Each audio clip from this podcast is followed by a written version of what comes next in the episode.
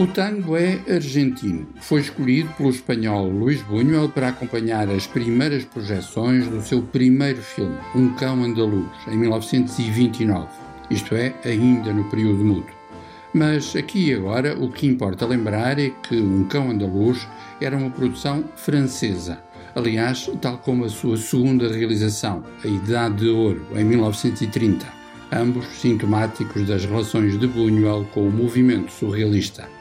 Os dois filmes integram uma magnífica caixa de DVD que inclui mais seis longas-metragens francesas que ele assinou entre 1963 e 1977. Ou seja, como diz o título da edição, este é o período francês. N'ayez pas peur. Vous êtes ici chez vous.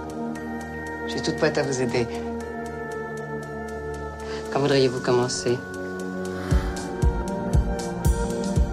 Vous êtes gentille et fraîche. C'est le genre qui plaît ici. Si vous vous appeliez Belle de Jour. Oui, si vous voulez. Belle de Jour, A Bela de Dia, é uma das obras-primas desta coleção. Com Catherine Deneuve a viver uma aventura, também ela surreal, nas fronteiras do desejo e da sexualidade. Além do mais, encontramos aqui a célebre trilogia final de Buñuel: O charme discreto da burguesia, o Fantasma da Liberdade e Este Obscuro Objeto do Desejo. O primeiro deles, O Charme Discreto da Burguesia, ganhou o Oscar de melhor filme estrangeiro, precisamente em representação da França.